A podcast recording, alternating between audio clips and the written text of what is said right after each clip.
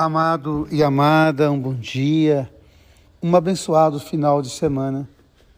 Que bonito, que bonita a delicadeza do apóstolo Paulo. Como foi bom ver florescer o vosso afeto. Essa palavra ela é muito importante para a nossa vida. Florescer o afeto. Há tantas pessoas que iluminam as nossas vidas, há tantas pessoas que são iluminadas pelas nossas vidas e às vezes nós nos esquecemos de gratidão. Me lembro muito de uma palavra que eu ouvia muito na minha época de seminário, de um padre já idoso.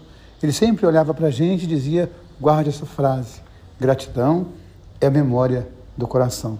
E é bonito quando o apóstolo Paulo vai dizer do afeto que floresce entre ele e a comunidade de Filipos, onde ele fala das suas dificuldades, onde ele fala das tormentas que ele enfrentou, das feridas, das cicatrizes e de uma comunidade que, com amor e afeto, vai fazer com que ele perceba que as feridas, que as cicatrizes são marcas de vitórias por causa do Evangelho.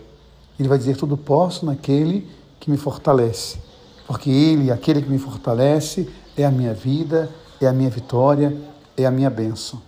E é importante a gente olhar também para o Evangelho quando Jesus fala da honestidade com a gente, da fidelidade naquilo que às vezes é tão pequeno na nossa vida, porque quem é fiel naquilo que é pequeno, naquilo que é a sua alegria, naquilo que é o seu afeto, quem é fiel nessas coisas também será fiel naquilo que é muito maior, que é a bênção, que é a unção, que é a graça de Deus na nossa vida.